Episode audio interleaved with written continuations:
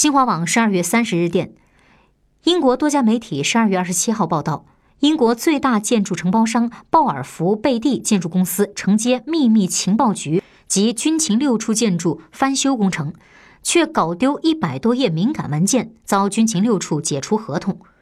据报道，一百多页绘有军情六处建筑布局的图纸，详细记录了建筑出入口、警报器和其他安全措施位置。一名消息人士说。丢失如此敏感的文件是极不负责的行为。虽然图纸据信没有落入敌对势力手中，但是军情六处与鲍尔福贝蒂建筑公司的合同终止，合同金额数以百万英镑计。